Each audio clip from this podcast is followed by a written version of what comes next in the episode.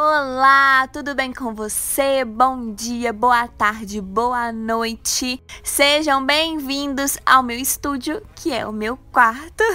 E eu espero que vocês se sintam à vontade, se sintam bem nesse podcast. E eu quero falar um pouquinho hoje sobre relacionamento, mas acredito que tudo que eu vou falar aqui vai te ajudar a tomar decisões em todas as áreas da sua vida. Hoje cedo, Wesley foi trabalhar e eu vim arrumar a cama aqui no quarto. E olhei para minha parte da cama e pensei: que caos, meu Deus. O Wesley, quando levanta, parece que a cama está intacta, mas na minha parte parece que passou um furacão. Eu não sei se com você também é assim, mas se eu dormir de meia, eu acordo sem as meias. Às vezes eu acordo com outro cobertor diferente do que aquele que eu fui dormir. E já aconteceu de eu acordar de ponta cabeça, de estar agora com a cabeça onde fica os pés. Então, assim, eu me movo bastante. E a minha parte costuma ficar um pouco mais bagunçada. E aí eu vim, estiquei o lençol, troquei as fronhas, pego sempre uma roupa de cama novinha, coloco cheirinho, é muito gostoso. Eu amo fazer isso de manhã. Eu li na super interessante que quando nós fazemos alguma atividade e concluímos ela logo cedo, né? É como se a gente colocasse na nossa cabeça que nós somos capazes, que nós conseguimos. Faz bem para o ser humano concluir uma atividade e arrumar a cama é uma atividade relativamente simples, mas isso não importa, né, para o cérebro. Ele só entende que ele concluiu e isso nos dá ânimo para continuar o resto do dia e a realizar e concluir novas atividades. E pensando no caos que estava a cama, eu me lembrei do livro, um livro que eu amo, um livro que o meu amigo Glaucio indicou para nós, que chama Liturgia do Ordinário. É um livro fantástico, você precisa ler. Não precisa ser casado para ler esse livro, tá? Você pode ler esse livro se você tem uma cama que você precisa arrumar, se você escova os dentes, se você já perdeu chaves de casa.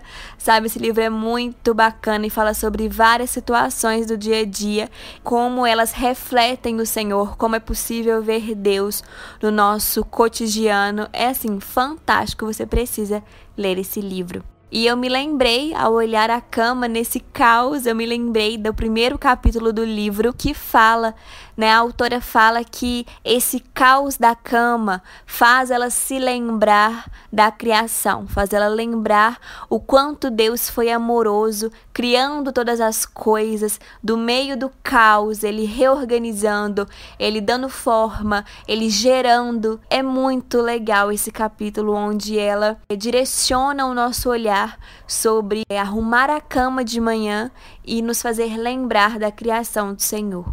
E eu tô numa vibe muito contemplativa, muito pensativa. E quando eu fico assim, eu vou ligando uma coisa a outra.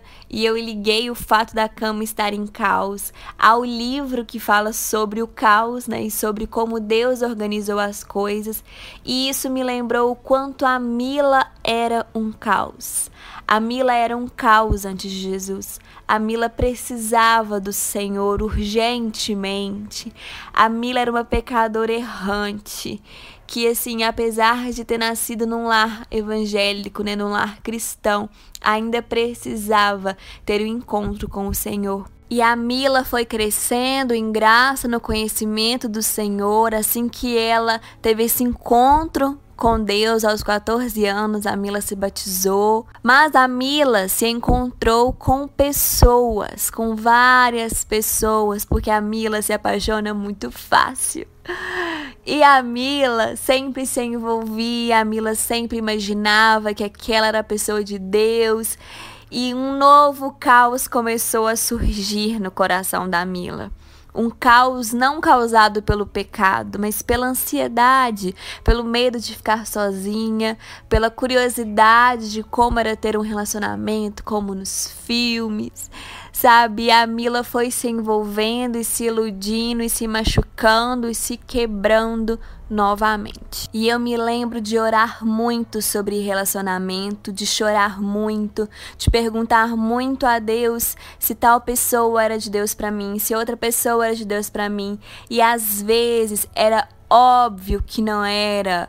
Assim, todo mundo via que não fazia o menor sentido, mas na minha cabeça poderia ser. Por que não? E eu estava tão aberta a possibilidades que eu não guardava o meu coração. E foi só no momento em que eu entendi que só o Senhor poderia suprir todos os caos da minha vida, que Ele poderia reorganizar as coisas e gerar coisas novas.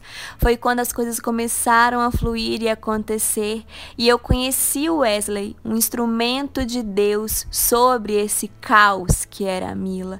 E o Senhor usou a vida do meu marido para me esticar, para me moldar, para me melhorar, para me perfumar, para trocar as minhas fronhas, para colocar o meu lençol do jeito certo, para me deixar num ambiente confortável, um ambiente de descanso. Sabe aquelas camas de propaganda que dá vontade de correr e pular de tão macias que são?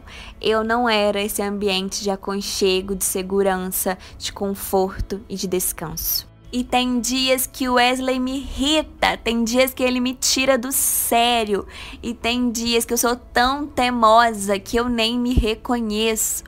E nesses dias nós somos moldados, nesses dias nós somos esticados e nós nos transformamos em pessoas melhores. Sabe, a cada vez que o Wesley estende graça sobre a minha vida, estende misericórdia, a cada vez que ele perdoa as minhas teimosias, a cada vez que eu perdoo quando ele não quer fazer aquilo que eu já pedi mil vezes, a cada vez nós somos aprimorados pelo Senhor e nos adaptamos a um ambiente de graça, de misericórdia, de perdão, um ambiente de segurança, de aconchego e de descanso.